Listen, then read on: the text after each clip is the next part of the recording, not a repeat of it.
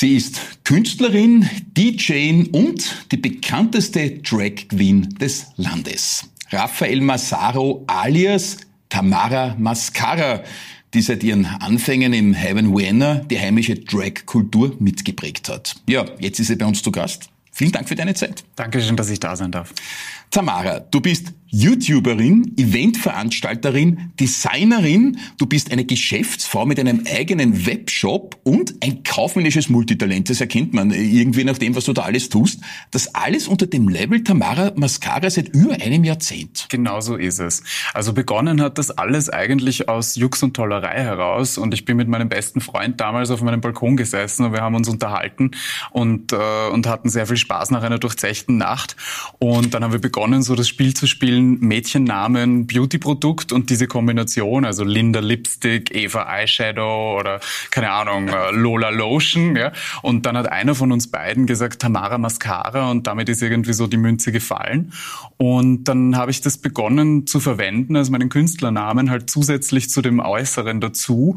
Und dann hat es begonnen, ein Business zu werden. Ja, ja Tamara Mascara, das äh, deutet ja ein bisschen auf die Augen hin. Wir kommen ja. zu deinen schönen Wimpern ja auch noch. Aber beginnen wir mal mit dem steinigen Einstieg ins Business, äh, der Blut und Tränen, da wird einem nichts geschenkt im Entertainment. Äh, du warst von Anfang an aber eine von den ganz Umtriebigen. Zum Beispiel, da gibt's die mehr, du stehst in jungen Jahren draußen bei den Clubs dort, wo alle am Eingang warten, endlich beim Dürrelsteher vorbeizukommen und du unterhältst dort die Gäste für 50 Euro am Tag. Genau so war's. Das waren meine allerersten Jobs äh, in Drag, als Drag Queen, als Travestiekünstler. Da gab's ein Event, das hat geheißen Queer Beat, äh, war in einem in einem Club auf der Landstraße, Hauptstraße. Und äh, draußen war ich nicht, aber ich war beim Eingang, der war schon drinnen im Lokal, Gott sei Dank, sonst wäre mir teilweise sehr kalt gewesen in den Outfits. Und äh, ja, ich bin dort gestanden, wo die Leute sozusagen gewartet haben, dass sie weitergehen können, den Eintritt zu bezahlen. Mhm. Und habe mit denen irgendwelche lustigen Spiele gespielt oder ihnen irgendwelche Valentinstagspickeln draufgepickt und einen gratis Wodka geschenkt. Und das waren eben die Anfänge für 50 Euro. Gott sei Dank nehme ich jetzt mehr. weil sonst wäre ich relativ. Aber das war ja in ganz benannt. jungen Jahren. Du warst ja da quasi noch Schüler damals. Ich glaube sogar, dass ich da noch in der, in der Schule war. Ja, aber ich, ich dürfte so 18, 19 gewesen sein um den Dreh herum. Ja, das ging eine Weile und dann äh, haben sich die Dinge weiterentwickelt. Ja, dann hast genau. du aufgelegt in der Kamera zum Beispiel. Genau. Ja, sehr legendär Meine damals. Eltern sind erschrocken, wie ich das erzählt habe. Wieso? Na, die haben gesagt, oh, in der Kamera, na, da waren früher die Orgen leid und so. Und ich habe gesagt, na, jetzt sind sie auch noch Org, aber nicht mehr ganz so. irgendwann aber bist du selber draufgekommen, oben 50 Euro in Ehren ist ja okay, aber unten als genau, DJ, da genau. ist eigentlich mehr los. Genau, oder? also es war dann irgendwie für mich so, dass ich mir halt die Gedanken gemacht habe, okay, ich kann jetzt da stehen und kann die Leute unterhalten und ihnen was schenken und krieg diese 50 Euro. Und unten spielt aber währenddessen die ganze Zeit jemand auf der Bühne und steht im Scheinwerferlicht und, mhm. und äh, gibt sozusagen durch die Musik, die er spielt, ja auch irgendwie den, den äh, Ton und die Stimmung vor dieser ganzen Veranstaltung. Und das hat mir natürlich schon sehr gefallen. Und ich habe mir gedacht, na gut, äh, musikalisch bin ich eh, also drücke ich auch am Knopf. Ja und habe dann eben äh, gelernt aufzulegen als DJ und äh, ja, habe das begonnen zu machen und das war halt irgendwie dann so der Gedankengang, was kann eine Drag Queen eigentlich machen, um sozusagen einen Umsatz zu mhm. erzielen. Mhm. Ja, und da ist natürlich alles, was mit Events zu tun hat, gut. Da merkt man schon ein bisschen das äh, Leben auch als Unternehmerin. Jetzt, jetzt äh, verkörperst du ja die Glitzerwelt des Wiener Nachtlebens als Tamara Mascara, aber ja. sitzt du auch zu Hause im schlapper Look äh, als Raphael und machst ganz normal Buchhaltung und buchst da Ausgaben ein? Genauso ist es, weil ich will mir natürlich dieses Geld sparen, das manche andere Künstler ausgeben, wenn ja. sie die Belege im Billersackerl abgeben. Ja. Also ich sitze dann wirklich mit dem Kaffeeheferl äh, zu Hause und breite meine ganzen Belege aus und sortiere die und nummeriere sie und tippe sie in eine Excel-Liste. Das gibt's ja nicht. Also das gibt ja. Da hast du zwei vollkommen konträre Herzen in deiner Brust, oder? Also ich bin mittlerweile sehr vorsichtig bei Interviews, äh, den Begriff Schizophren irgendwo einzusetzen, weil das wurde mir dann einmal in den Kommentaren ziemlich äh, vorgeworfen. Also so ist es nicht. Aber äh, wir Drag Queens oder Travestiekünstler sind ganz einfach Schauspieler. Mhm. Ja? Mhm. Und äh, ich hätte jetzt auch kein Problem damit, eine Männerrolle zu spielen, aber das ist es halt, was irgendwie meine, meine Kunstfigur geworden ist. Der Reiz der Weiblichkeit. Wir kommen genau, ja noch zur genau, Anziehungskraft. Genau. Du bist ja sehr gerne Mann, aber die Anziehungskraft des Weiblichen ist sozusagen der Reiz, der dich ausmacht. Es hat bei mir so begonnen, dass ich mich, also ganz, ganz früher, ich habe mich einfach als Kind immer schon gerne verkleidet. Das waren jetzt nicht nur nur Frauenkostüme, aber es war was da, was mich fasziniert hat an Frauenrollen und an dem Femininen und vor allem an dem überzeichneten Femininen. Also ich war ein großer Fan oder bin ein großer Fan der Disney-Filme mit den, äh, mit den weiblichen Hauptcharakteren. Ja. Und wenn man sich anschaut, wie die gezeichnet sind, dann versteht man, woher die Drag Queen-Ästhetik ja. kommt, mit riesige ja. Augen und so eine Taille und so und, und Riesenhaar, ja. Glitzerfunkel. Und äh, dann in weiterer Folge in der Modeschule Hetzendorf habe ich halt bemerkt, dass viele weibliche Modelle Probleme hatten, meine Entwürfe zu tragen, weil die Taillen zu eng waren, die Mieder waren zu stark, die High Heels waren zu hoch.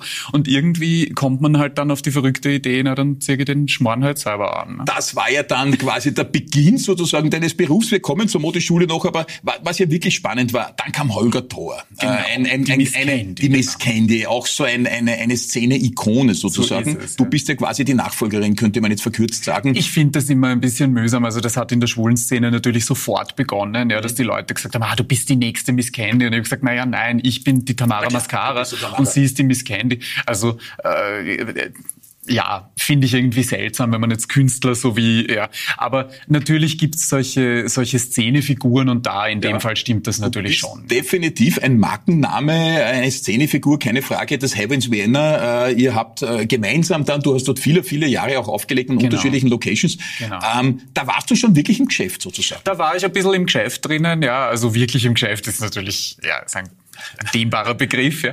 Aber ja, das waren so die Anfänge und das war eigentlich in der Kamera so das erste laufende Booking, wo ich wusste, okay, jeden Samstag stehe ich dort und kriege meine Gage und, und weiß, äh, das habe ich sozusagen fix im, äh, im Ärmel. Mhm. Und äh, das hat mir auch einfach sehr erleichtert, sozusagen den Schritt in die Selbstständigkeit äh, zu wagen. Sozusagen im Hinterkopf bei all dieser künstlerischen Freiheit und der Kunstfigur, die du geschaffen hast und du lebst das jetzt seit 17, 18 Jahren, das ist dein alter Ego sozusagen. Genau. Trotzdem, die normalen Themen, die Ein-Personen-Unternehmen haben. Das ist so interessant bei dir zu hören, dass das genauso dich sozusagen vorangetrieben hat. Auch wenn man Kunst macht oder Unterhaltung macht, wie auch immer man das dann deuten möchte, äh, es ist, obliegt dem Betrachter.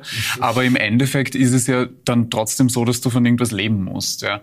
Und die Kunst an sich ist, ist, ist toll und Unterhaltungsindustrie ist alles wunderbar. Aber wenn du nicht fähig bist, äh, sozusagen auch einmal am Tisch zu hauen und zu sagen, na der Betrag reicht aber nicht für meine Leistung, sondern das ist Mehrwert und ich muss ja am Ende des Monats auch irgendwo, äh, ja, ah, also im Endeffekt, wir, wir, gehen, wir, gehen, alle auch nur zum Biller und kaufen Lebensmittel ein. Also weißt du, es ist ja im Endeffekt so. Ja, ja das Circus, die größte LGDB-Party, du prägst sie seit 2011, zwei, dreimal im Jahr, genau. Schwerpunkt Arena, viele Locations. Das genau. ist eine ganz große Geschichte, viel nackte Haut sozusagen. Natürlich, also das ist die größte Gay-Party, das größte Gay-Clubbing in Österreich, die größte, äh, die größte Veranstaltung, die wir unter diesem Namen The Circus gemacht haben, war im Prater Dome nach mhm. der Europride 2019. Und da haben wir, äh, das ist eine der größten Diskotheken Europas, die war restlos ausverkauft. Also so, dass wirklich nur noch raus und dann reingegangen wurde. Und äh, das war wirklich massiv. Und ansonsten ist das für gewöhnlich in der Arena Wien, was jetzt auch keine klitzekleine Location ja. ist. Äh, und das nächste Mal wird sein äh, nach der, nach der Pride am 11. Juni in den Werkshallen. Und das ist auch keine kleine Location, weil ja. diese Halle hat einen Hektar. Eine wir werden das zwar abteilen, also wir nehmen nicht den ganzen Hektar. Eine halb gefüllte Location ist halt auch so eine Sache. Das geht nicht. Das geht nicht. Das, eben, das geht eben. Nicht. Und also du die Leute wollen da aneinander stehen. Ja, als Ästhet, äh, der du ja bist, achtest du natürlich auch, dass das Bild nach außen schon sozusagen ein, ein, ein vollendetes ist. Man muss vor allem wissen, wer, wer die Kunden sind sind. Und wenn das die größte Gay-Party Österreichs ist, dann musst du wissen, okay, das sind deine Kunden. Das ist die schwule Community, die schwule Szene. Dann natürlich äh, einige andere Leute, die da auch noch dazukommen. Ja? Aber dein Hauptklientel sind diese Leute und dann musst du dir überlegen, was wollen die sehen und wen wollen die hören und was, was wünschen sich die auf einem Clubbing. Ist, ist Hedonismus tatsächlich ein großes Thema in der schwulen Szene? Naja, mein Gott ist das ein großes Thema? Ich glaube, es ist mehr ein Thema des Nightlifes und ich glaube, es ist mehr ein Thema äh, dieses, wie soll ich sagen, wohin zu gehen, wo man genau weiß, das ist ein geschützter Raum mhm. und dort kann man einfach machen, was man will. Dort kann man man selbst, also in einem gewissen Rahmen natürlich, ja, aber da kann man man selbst sein. Da kann man auch mal das T-Shirt ausziehen und oben ohne äh, tanzen. Gibt's einschlägige ja. Fotos von den Veranstaltungen im Internet? Da war nicht nur einer äh, oben ohne. Ja, dazu die Moderation des Rosenballs, die Wahl der Miss Sprite auf der Regenbogenparade, Werbedeals zum Beispiel mit Renault, mit Sprite. Das ist undenkbar, dass das eigentlich alles in einer Person ausgeht. Ja. Ich darf sagen, du bist ja immer noch sehr jung. Ja, Gott sei Dank. Also ich habe auch einen sehr guten Doktor. Aber, aber äh, ja, also noch bin ich halbwegs jung, 34, mhm. äh, geht so. Und äh, ja, ich kann dann doch schon zurückblicken auf die eine oder andere Sache, die sehr erfreulich war. Ja, ja blicken wir wirklich zurück auf deine Kindheit und Jugend. Sehr spannend, wenn man da ein bisschen nachgräbt. Du äh, bist im Kindergarten, sagst du, schon mit pinkfarbenen Pullis unterwegs gewesen ja. äh, und auch mit Barbiepuppen. Ja. Dann kam der Einstieg in die Ballett- äh, Szene sechs Jahre lang warst du da sehr intensiv dabei in der Volksschulzeit und auch noch kurz danach. Genau. Äh, wie hat denn dein Umfeld reagiert eigentlich auf, auf, auf, auf deine Art zu leben? Äh, ich habe das unglaubliche Glück und das, und das große Privileg, leider ist es ein großes Privileg, in einer Familie äh, erzogen geworden zu sein, die sehr offen war gegenüber diesen ganzen Themen. Und äh, irgendwann hatte meine Mutter Angst, ich würde transsexuell sein, was ich nicht bin. Also ich bin Drag Queen, Schauspieler, ja, und äh, ziehe mich sozusagen nach meinen Terminen um und ja, hab kein Make-up oben und keine Perücke oben. Gehst du auch äh, als Raffaello abends als Raffaello?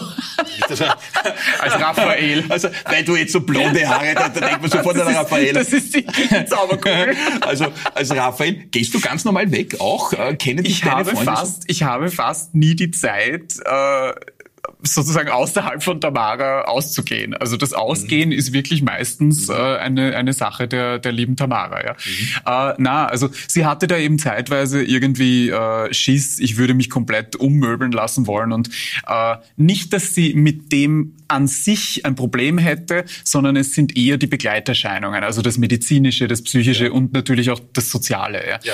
Und äh, dann erfährt man natürlich, während man größer wird und pubertiert und so weiter und so fort, immer wieder irgendwelche Anfeindungen. Ja? Äh, man wird irgendwie beschimpft, man wird körperlich attackiert und so weiter und so fort. Das gibt es alles auch bei uns noch. Ja, da muss man gar nicht über die Landesgrenzen hinausgehen. Gibt es natürlich Länder, wo das alles noch viel schlimmer ist. Ähm, aber auch bei uns passiert das und auch bei uns in der Hauptstadt in Wien passiert das. Und äh, mit diesen Dingen konnte ich interessanterweise immer relativ gut umgehen. Also natürlich gibt's Momente, mit denen man dann auch nicht umgehen kann, aber im Großen und Ganzen war ich immer eine Person, die rotzfrech zurückgeredet hat, die äh, wirklich sich nichts gefallen hat lassen. Und das ist mir auch sehr wichtig, weil ich bin jemand, ich kiefel dann an diesen Momenten monatelang. Ja. Ist es eigentlich besser geworden, seitdem Tom Neuwirth alias Conchita Wurst oder jetzt nur noch Conchita Wurst darf man nicht mehr oder sagen. Wurst oder Tom oder man weiß es nicht. Oder man weiß es nicht. Das ändert sich ja, ist ein bisschen ein Slalomkurs. Ja ist ja wurscht. Seitdem Österreich den Song Contest gewonnen ja. hat. Ist das besser geworden seitdem? Also ich glaube, das war ein Punkt. Ich glaube aber, es gibt sehr viele Punkte, die dazu beigetragen haben, dass sich das einfach äh, weiterentwickelt hat. Ja.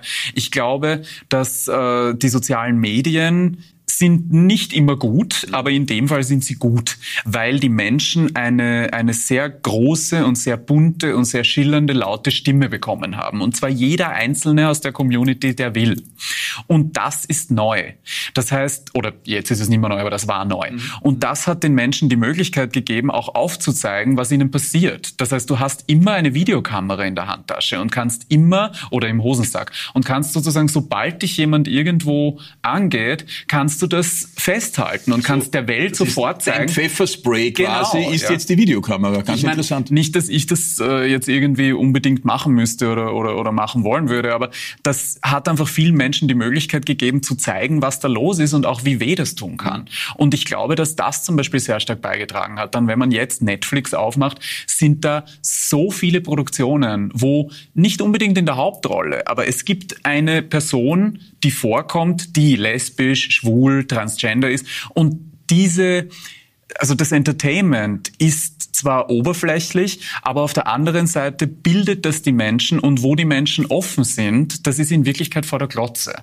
Und wenn sie lachen und wenn sie sich in eine Geschichte hineinversetzen, dann können sie auch diese Person besser verstehen. Und ich glaube, wenn man mal sich hineingefühlt hat, wird es auch schwieriger, jemanden irgendwie zu beschimpfen. Das hat jetzt schon richtig tiefen psychologische Momente gehabt. Eine naja, Erklärung sozusagen, du, du beschäftigst ein, dich natürlich Thema, viel was, damit. Was mich und meine Community ja. natürlich sehr beschäftigt. Äh, wir bitten ja unsere prominenten Gäste immer auch ein bisschen ein Ding des Lebens mitzunehmen. Ja. Das wären bei dir viele verschiedene Sachen. Du bist als ja. DJ unterwegs, du hast sehr viel äh, Kleidung entworfen, weibliche Kleidung. Wir kommen zur Modeschule noch. Aber es ist eben eine Handtasche geworden. Ja. Äh, die begleitet dich ständig. Also die Handtasche begleitet die Tamara Mascara ständig und man sagt äh, unter den Drag Queens, ohne Handtasche gibt's keine Competition. Ah. Das heißt, die Handtasche ist einfach sehr wichtig. Da ist alles drinnen, was die Drag Queen unterwegs braucht. Also da ist jetzt in dem konkreten ja. Fall der Wimpernkleber, das Kompaktpuder, äh, ein bisschen ein Bargeld, das Handy, der Lippenstift. Ja, das passt alles in so eine kleine Tasche. Ja, wohlgemerkt. Sagen, es ist ja erstaunlich, Frauen haben in Handtaschen ja alles drinnen, was man die halbe Welt, braucht. Die halbe genau, Welt. Es ja, kommt immer das Richtige im richtigen Moment raus. Für mich ist es ein totales, äh, es ist vollkommen verblüffend. Ja. Die absurdesten Wünsche werden erfüllt aus dieser Tasche. Genau. Das ist großartig. Genau. Apropos Wimpern. Äh, du hast sie ja kurzerhand dir quasi selbst gemacht und organisiert, weil das, was es herkömmlich so gegeben hat, war dir zu minder. Genau. Also macht Tamara das einfach selber. Genau. Also ich knüpfe die Wimpern Gott sei Dank nicht selbst. Aber es war im Endeffekt so, äh, dass ich eingeladen wurde zu einer ähm, Kosmetikproduktionsfirma in Graz ähm, eine Produktlinie zu entwickeln. Und die wollten dann von mir äh, alle möglichen Vorschläge, Verpackungen, Farben, Texturen. Äh, und ich habe ihnen das alles bereitwillig gegeben. Und dann waren sie plötzlich nicht mehr erreichbar. Also das ist, was man äh, sozusagen auf gut Deutsch sagt, ein Beschiss. Ja. Und ich war halt damals äh, so geblendet von der Idee, dass da eine Firma jetzt mit mir meine Beauty-Linie entwickeln wird, dass ich einfach nicht nicht gesagt habe, das berühmte auf den Tisch hauen, Vertrag zuerst und dann kriegt sie von mir irgendwas, mhm. ja, sondern ich habe mich da halt wirklich über den Tisch ziehen lassen von dieser netten Firma in Graz. Ähm, Jetzt überlege ich mir, ob ich den Namen sagen soll oder nicht, aber ich also, spaß mir. Du, du bist ja immerhin auch hier jetzt einen unternehmerischen Schritt weitergegangen. Ich denke mir, sie sollen rückschwitzen, genau. Ähm, und dann habe ich mir aber im Endeffekt gedacht, ich brauche diese Firma nicht zwingend. Ich mhm. kann auch selber ganz einfach an Produktionsfirmen herantreten, weil es gibt das Internet. Es ist ganz einfach zu googeln, okay, wer stellt Wimpern her? Ja? Und äh, dann ist man sehr schnell in Asien und hat dort sehr schnell mehrere, nämlich sehr viele Produktionsfirmen. Und dann lässt man sich ganz einfach äh, Proben zuschicken von den Sachen, die man gerne äh, verhökern wollen würde. Ja. Und so funktioniert das. Und schon ist der Webshop der eigene gefüllt. So ist es, genau. Äh, und, und, mit ein, und mit ein bisschen einem Geschmack und einem Gespür kann man dann ganz einfach eine Kollektion zusammenstellen und das an die, an die Frau oder an den Mann als Frau bringen. Genau. Na bitte. Die Modeschule Hetzendorf, das hast du schon erwähnt. Du hast eben äh, Kleidung entworfen, weibliche Kleidung, äh, mit, mit schlanken Teilen und so weiter, ja. nicht nur weibliche. Aber äh, am Ende des Tages hast du es dann selber getragen, weil ja. so die Idealfiguren hat es gar nicht so oft gegeben, oder? Es geht weniger um die Figuren, sondern äh, es ging eher um, um die Praktikabilität. Also ich habe natürlich sehr viel mit Korsetts äh, gearbeitet. Das war auch das Thema meiner Facharbeit und ist immer noch ein Thema, was mich sehr äh, beschäftigt und, und immer wieder in den Bann zieht, aus ganz verschiedenen Gründen. Und äh, ich liebe natürlich die, die hohen Absätze, ja, auch wenn ich das in meinem, in meinem knackigen jungen Alter jetzt mittlerweile auch schon spüre, dass es mit den Zentimetern ein bisschen nach unten geht. Ähm, aber ja, ich habe dann einfach irgendwann sozusagen hingegriffen und habe gesagt, das ziehe ich mir selber an, weil ich kann es eigentlich am besten darstellen. Ja. Gut, aber das war schon ein weiter Sprung. Ich meine, das ist äh, bis dato war das ja noch nicht. Da warst du so 14, 15 Jahre und no, plötzlich. Oh ja, also da habe ich das schon auch also zeitweise gemacht. Verkleidung halt, aber im genau. Prinzip so im Alltag mit Frauenkleidern dann herumzugehen, das war ja dann der Sprung äh, in die Grunde, Tamara. Im Grunde ist da das Missverständnis. Also in meinem Alltag laufe ich nicht in Frauenkleidern herum, ja, ja sondern mein Alltag ja. ist, äh, den bestreite ich als Raphael. Ja. Und wenn es ganz so wie bei einer Schauspielerin, ja, äh, die sich dann sozusagen in Schale wirft, ja. wenn es drum geht. Ja. Und äh, ich habe das auch bei meiner Teilnahme bei Dancing Stars den Leuten so erklärt, äh, dass sozusagen die echten Frauen, die da jetzt mittanzen, ja, die sind ja im Training auch nicht voll aufgedonnert, mhm. sondern die haben ein ganz ein dezentes Tages-Make-up und, mhm. und binden sich die Haare zusammen und haben ein Trainingsquant an. Und so war es auch bei mir. Und dann für die glamouröse Abendsendung wird man halt voll aufgebrezelt oder brezelt sich halt selber voll auf. Das genau. war ja eine Premiere im deutschsprachigen Raum. Deine Teilnahme bei Dancing Star als mhm. Drag Queen. Äh, neunte bist du geworden. Äh, viele haben ja geglaubt, es geht noch viel, viel weiter. Also ja, ich, ich war davon überzeugt, weil du warst ja wirklich das Role Model für ein liberales Land eigentlich. Ja. Ist es dann doch nicht so liberal? Ist eben das möglicherweise das das Thema? Du, das ist doch sehr fraglich. Ja. Also äh, da gibt's auf der einen Seite die Theorie, äh, dass viele Leute gedacht haben, na die kommt eh weiter, ja. da müssen wir eh nicht anrufen. Dann gibt's natürlich die, die, die dunkle Theorie, ja, warum sieht man die Zahlen nicht und so, ja, hm, was wird da hinter den Kulissen gemacht und so. We don't know, I also don't know. Ja, ähm, ja und ich hatte wirklich nicht das Gefühl, dass Österreich nicht bereit äh, für die Tamara ist oder war, weil ich so viel Positives mhm. bekommen habe von den Menschen. So viel. Mhm. Also egal, wo ich hingegangen bin und egal, ob als Tamara oder als Raphael, es war immer jemand dabei, der mich erkannt hat. Und das waren in den wenigsten Fällen Leute, wo man sich oberflächlich erwartet hätte, dass sie es gut finden, sondern das waren Otto Normal Bürger und Bürgerinnen. Sehr viele ältere Semester waren dabei. Da habe ich auch viele Zuschriften bekommen, wo man schon alleine am Namen raushören kann, das wird jetzt keine 20-Jährige sein, ja. Und das hat mir eigentlich schon gezeigt, ich, dass ich nicht äh, davon ausgehen könnte, dass Österreich da jetzt so extrem dagegen ist. Und du bewegst da sehr viel. Das ist gesellschaftspolitisch äh, sozusagen etwas Neues, Pionierarbeit sozusagen, auch wenn du jetzt nicht die erste Person bist. Und man muss es ja sagen, Drag bedeutet verkleiden, mhm. schauspielen sozusagen. Du bist als Mann zufrieden, Mann zu sein. Und wir Total, haben vorher ja. über Transsexualität gesprochen. Du hast nie daran gedacht, jetzt eine Frau werden zu wollen. Nein. Also es passiert, muss ich ganz ehrlich zugeben, schon in diesem Berufsweg, den man einschlägt als Drag Queen, wenn dann so der Moment kommt, wo man fünfmal die Woche, sechsmal die Woche praktisch die halbe oder die ganze Nacht in dem Fummel verbringt. Und Schauspielen ist etwas, was sehr intensiv ist und man, man spielt dann diese Rolle, also wirklich vom Einsteigen ins Taxi bis zum Aussteigen. Ja? Und ja. irgendwann kommt einem dann doch so irgendwie dieser Moment, wer bin ich eigentlich? Ja, ja also diese alter Ego, da hat man ja bei vielen Stars, die sich diese Last aufgebürdet haben, das Gefühl, das wird manchen dann einmal zu viel. Mhm. Hansi Hölzl alias Falco. Irgendwie hatte man den Eindruck, die Kunstfigur hat ihn dann selber überholt. Oder der Willi Resetaritz auch mit dem Ostbankurt, er hat sich dann ja leider viel zu früh von uns gegangen, aber ja. trotzdem viel früher schon auch von dem Ostbankurti losgesagt. Mhm. Auch Tom Neubert, wir haben ihn vorher besprochen, mit Conchita Wurst, das ist am Anfang ein großes Thema gewesen, ja. aber irgendwann wird es zu Last. Du magst das jetzt mittlerweile seit 17 Jahren mhm. und hältst das immer noch durch. So lange hat es kaum jemand geschafft. Ähm naja, kaum jemand, das ist übertrieben. Das aber ich glaube, 17 Jahre mache ich das noch gar nicht. Ich glaube, ich bin bei 15, so in, in dem, um den Dreh. Äh, ich kann halt auch immer wieder privat raussteigen aus dem und man kann jetzt auch natürlich meinen äh, meinen Erfolg, auch wenn er für mich ein großer Erfolg ist und ich zufrieden bin, äh, wobei ich mich schon noch weiterentwickeln möchte, äh, jetzt nicht vergleichen mit einem Falco, der in den USA und weltweit ein Nummer eins Hit war. Ja. Mhm. Ähm, äh, da glaube ich, spielen noch einmal ganz andere Faktoren mit. Aber ich kann es ein bisschen nachvollziehen, wenn man sozusagen immer auf diese Kunstfigur ja, äh, reduziert, reduziert, wird. Ja. ja reduziert und wird. ich sehe es aber nicht so negativ. Also ich, ich mache kein Problem daraus, wenn meine Freunde mich auch im Privatleben als Tamara, Tamara. bezeichnen, weil sie mich einfach so fast besser kennen als umgekehrt. Gut, wenn du beim Weggehen natürlich immer als Tamara eben, weggehst, eben. bist du als Raphael oder Buchhaltungs-Raphael, aber genau. dann bist du die Tamara, eigentlich. So, äh, The Cage. Eine große Geschichte, ganz aktuell, große genau so Gay-Reihe, die du hochziehen wirst. Das ist ganz, ganz großartig und ich bin irrsinnig froh darüber. Äh, es gibt einen Club in Wien, der ist wirklich ein Prestigeobjekt. Der wurde jetzt um zweieinhalb Millionen Euro von Grund auf renoviert. Und zwar ist das die Babenberger Passage. Ja. Und dort darf ich jetzt ein Schwulenclubbing machen. Und mhm. das ist auch für diese äh, Location eine Premiere. Also die mhm. trauen sich da jetzt drüber mhm. und sagen, okay, wir holen uns nicht irgendwen, sondern wir holen uns die Drag Queen Tamara Mascara ins Boot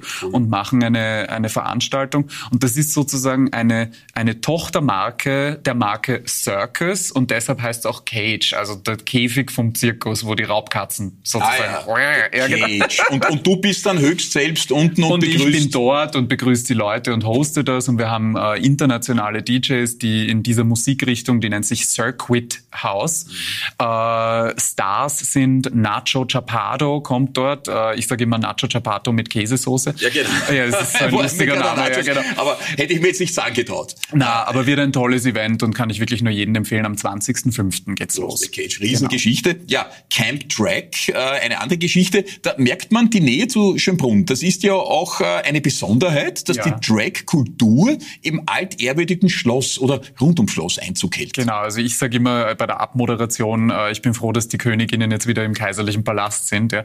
Ähm, Schönbrunn hat sich aufgetan durch eine Kollegin von mir, die Katie Black, die ist auch äh, Teil meiner Show-Truppe, meiner Travestie-Show-Truppe, äh, dragshow.wien sind wir. Ähm, und während der Pandemie hat ein Gastronom im Schlosspark Schönbrunn gesagt, wir brauchen Gäste, weil es mhm. sind keine Touristen da und ja. die Wiener und Wienerinnen kommen nicht wirklich nach Schönbrunn. Und hat gefragt, ob wir nicht Travestie-Shows im Schloss Schönbrunn machen wollen. Und ich habe das gehört und bin gerannt. Nicht gelaufen, sondern gerannt. Cool. Ja.